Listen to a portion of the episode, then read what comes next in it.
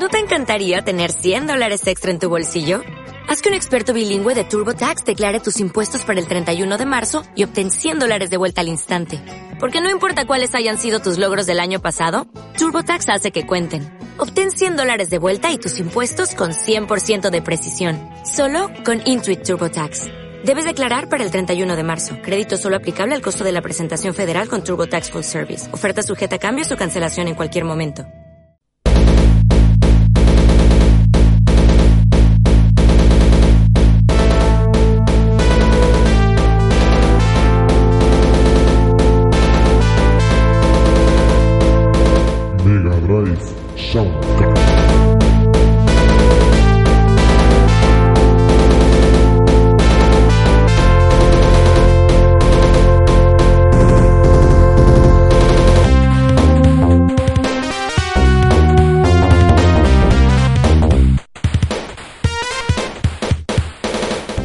Muy buenas amigos, muy buenas, bienvenidos a Mega Drive Soundcast en este nuevo programa de este micropodcast que se dedica a dar un repaso a las bandas sonoras del catálogo de la 16 bits de Sega.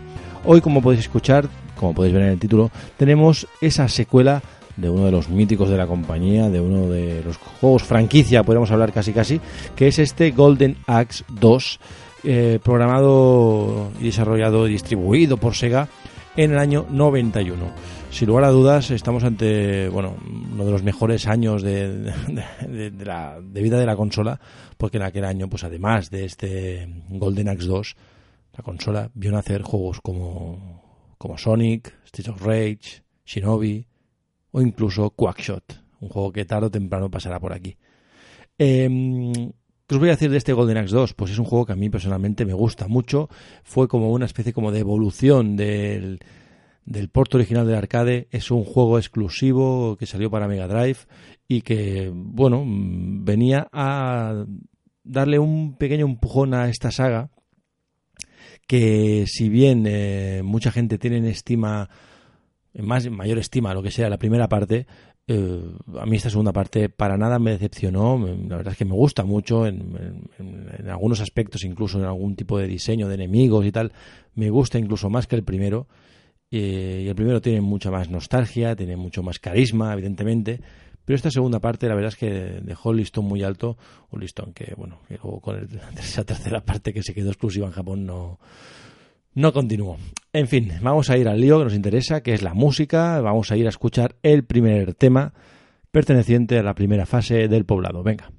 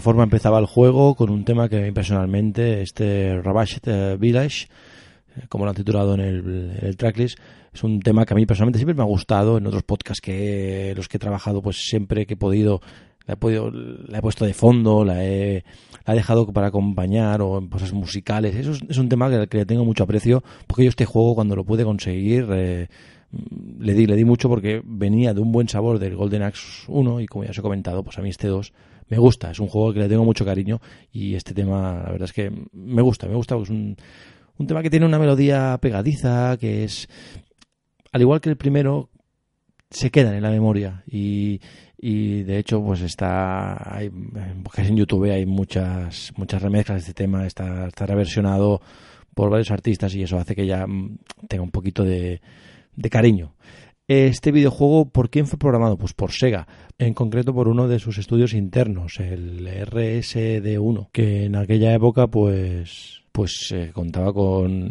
en aquella época con auténticos maestros y evidentemente videojuegos que salieron de este estudio pues por nombrar algunos, eh, evidentemente eh, juegos para tanto Master System como Mega Drive, como Game Gear e incluso Mega CD, 32X y Saturn. No vamos aquí a nombrar toda la lista porque sabéis que eso no va con el no va con la filosofía, pero por nombrar los títulos así sueltos, eh, Bonanza Bros, el Alien Storm, el Golden Axe Warrior, así hilando un poquito con este con este programa, o ya yendo para Mega Drive pues el Columns 3, el Street of Rage 2, ojo, eh, Biohazard Battle, o luego ya para Game Gear, pues eh, tendríamos el Axe Battler, a Legend of Golden Axe, este también lo podríamos hilar con el de hoy, Asterix and the Secret Mission, o Sonic Chaos, y luego ya para, para Saturn tenemos juegos como por ejemplo el Astal, el Clockwork Knight o el Blue Seat. O sea que son juegos, la mayoría que podemos ver por parte de este estudio son juegos de los cuales en mayor o menor medida los consideramos muy buenos juegos, otros no tanto, como siempre, para gustos, colores. Después de esta pequeña charlita un poquito rollo de sobre el estudio desarrollador, pasemos ahora sí con otra fase, que también, pues, eh, personalmente también me gusta mucho.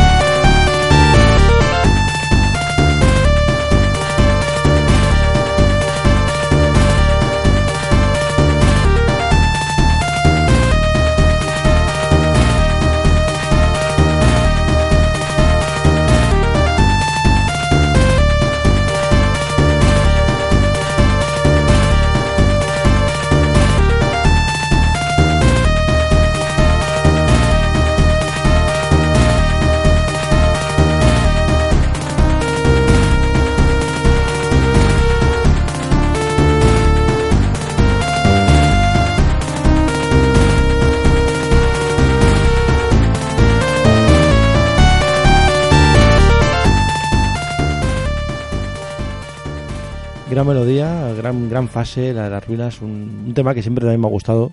Es que este juego en global, la música me gusta, no sé, tiene un, tiene un punto melódico que, que, que casa con lo, con, con, lo que me, con lo que juego, con lo que me gusta y mira, en este caso pues también entra dentro de lo que me gusta. Eh, este juego cuando salió publicado, cuando salió a la venta, eh, tuvo una crítica, vamos a llamarla un 50%, puede ser algo, ¿eh?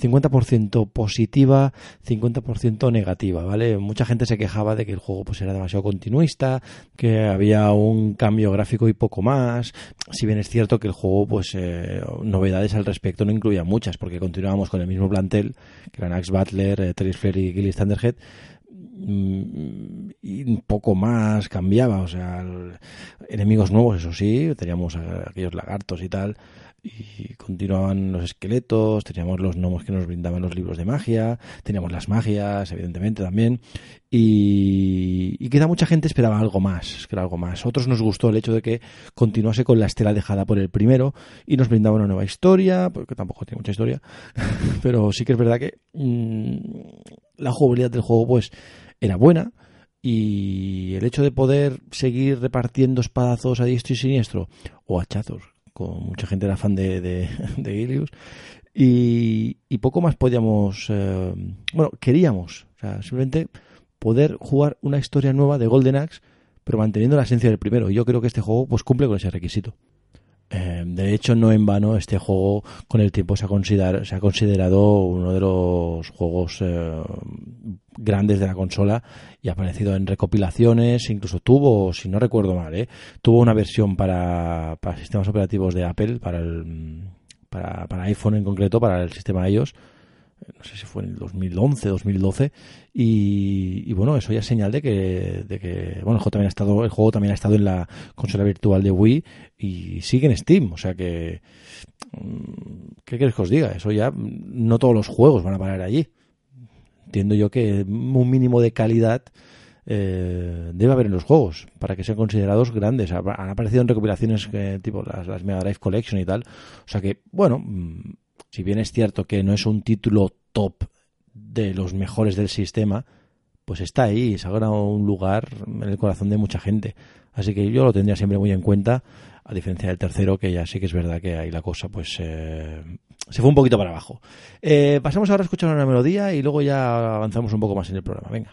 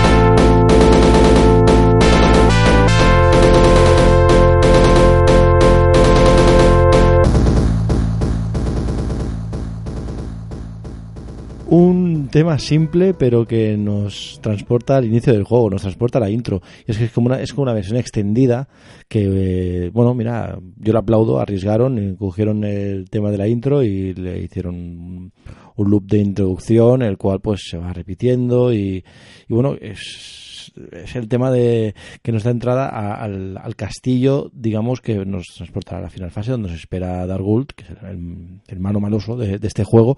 Y este tema es el tema de la entrada al castillo, como diciendo, señores, aquí está lo, aquí está lo gordo, vamos a volver a empezar un poco, porque cuando recuerdo cuando empezamos el juego, que vemos eh, lo que sería la cámara del trono donde está Dargul sentado, y es como decir, aquí está el enemigo esperándote aquí dentro, así que venga, vamos a empezar.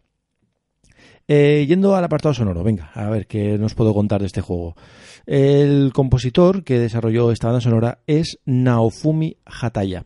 Es un músico y compositor que trabajó para Sega poco después de dejar la, la universidad. Eh, bueno, pues estuvo tocando en una banda, pero a él no le interesaba iniciar una carrera musical. Así que bueno, él siempre estuvo muy ligado a lo que es la, la informática, además de la música, y bueno, encontró pues un trabajo que le relacionaba directamente con Sega. En el año, en el año 90 encontró una plaza como, como aprendiz de prácticas en, en, el equipo de música para crear sonidos, uh, efectos sonoros y tal, y de hecho sigue hoy en día trabajando para ellos. O sea, un hombre que desde pequeño pues tenía claro que lo suyo era la música, pero que sobre todo tenía que ir ligado a los videojuegos. ¿Qué juegos podremos acreditar a este, a este artista? Pues la lista es larga, la lista es larga y os recomiendo que si podéis echéis manos de Google porque yo no os voy a contar todos porque son unos cuantos, eh, pero sí que os puedo decir juegos rápidos. Aparte de este Golden Axe, pues mira, tomar nota. La versión japonesa de Sonic CD. Poca broma. El Virtual Racing Deluxe, eh, tenemos el Shadow Squadron, tenemos el Ristar, eh, Nights into Dreams, Burning Rangers, Daytona USA, Sonic Heroes. Hoy yendo más adelante, más hacia los nuestros tiempos, ha trabajado en la versión de Wii del Sonic Colors, en el Sonic Generations también estuvo relacionado, o en el Project 575. O sea que es un compositor que, que lleva muchos años eh, ligado a Sega, es un hombre que, bueno, ya podéis ver, y lo que os he dejado de decir, todos los juegos en los que ha participado son juegos dispares, son juegos que tocan varios palos, varias temáticas, varias ambientaciones y yo creo que también es una persona que se ha sabido adaptar y no encasillarse en un tipo de sonido y eso para mí también es, es reseñable. Eh, después de hablar del compositor, ¿qué viene? Pues ya lo sabéis, un poquito de música. Vamos con los uh, temas pertenecientes a los bosses y luego os pondré para finalizar el tema del combate contra Dargul. Venga.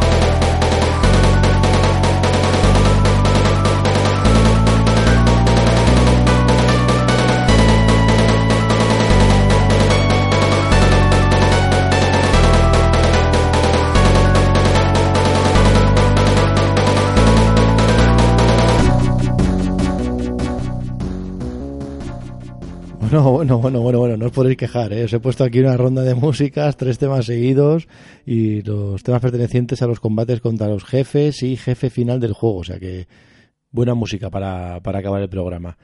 Eh, bueno, hasta aquí llega este Mega Drive Soundcast dedicado a Golden Axe 2, un juego que evidentemente se ha ganado el respeto de muchos con el paso de los años, un juego que, que, que no debería ser olvidado, de hecho yo creo que así, así va a ser, un, un juego que, que ha aparecido en diversas recopilaciones, como ya hemos dicho, y habría que comentar una, una publicación eh, llamada Mega, es una revista eh, que lo publicó en el número 14 del top de videojuegos de Mega de todos los tiempos. O sea que, bueno, oye, mm, ¿qué quieres que os diga? Ah, Para mí eso ya es, es reseñable.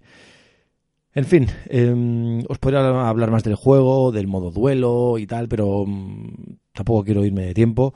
Yo creo que ha quedado un programa redondo y así que nos despedimos con la música final cuando nos pasamos el juego. Un saludo de vuestro amigo Renner y hasta el próximo programa. Adiós.